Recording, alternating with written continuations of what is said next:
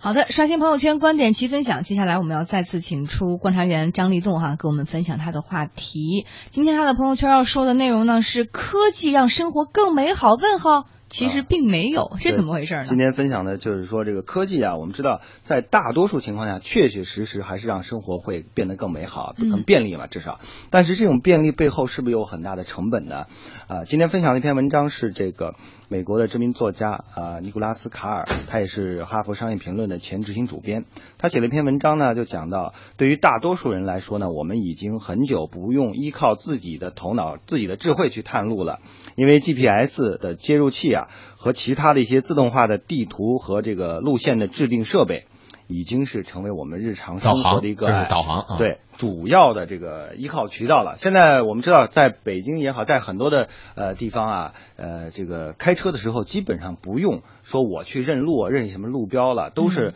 呃导航一摁就开始走了。但我觉得。这种产品呢，他们这个导航产品的设计初衷，实际上刚开始是为了让旅行者对这个周边的世界有一个更好的认识，就增强方向感，啊，对这个有些出现的一些所谓的危险因素啊，做一个预警等等吧。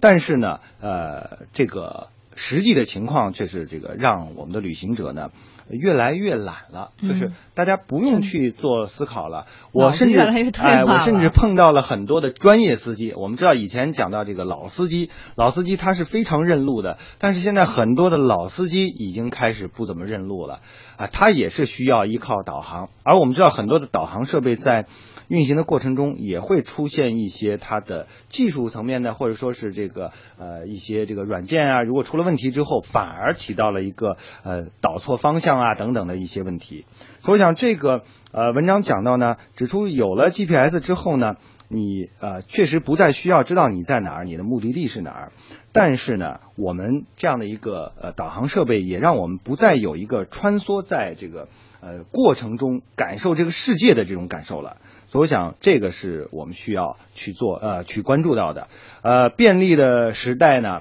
它的代价就是丧失了我们对于这个形成的一个自主权。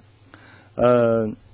德国的心理认知学家呢叫尤里卡，他曾经啊专门就这个问题讲过。他说呢，呃，很有可能我们越是依赖科技的这个探路啊，我们自身的这个构建认知地图的这个能力就会变得越来越差。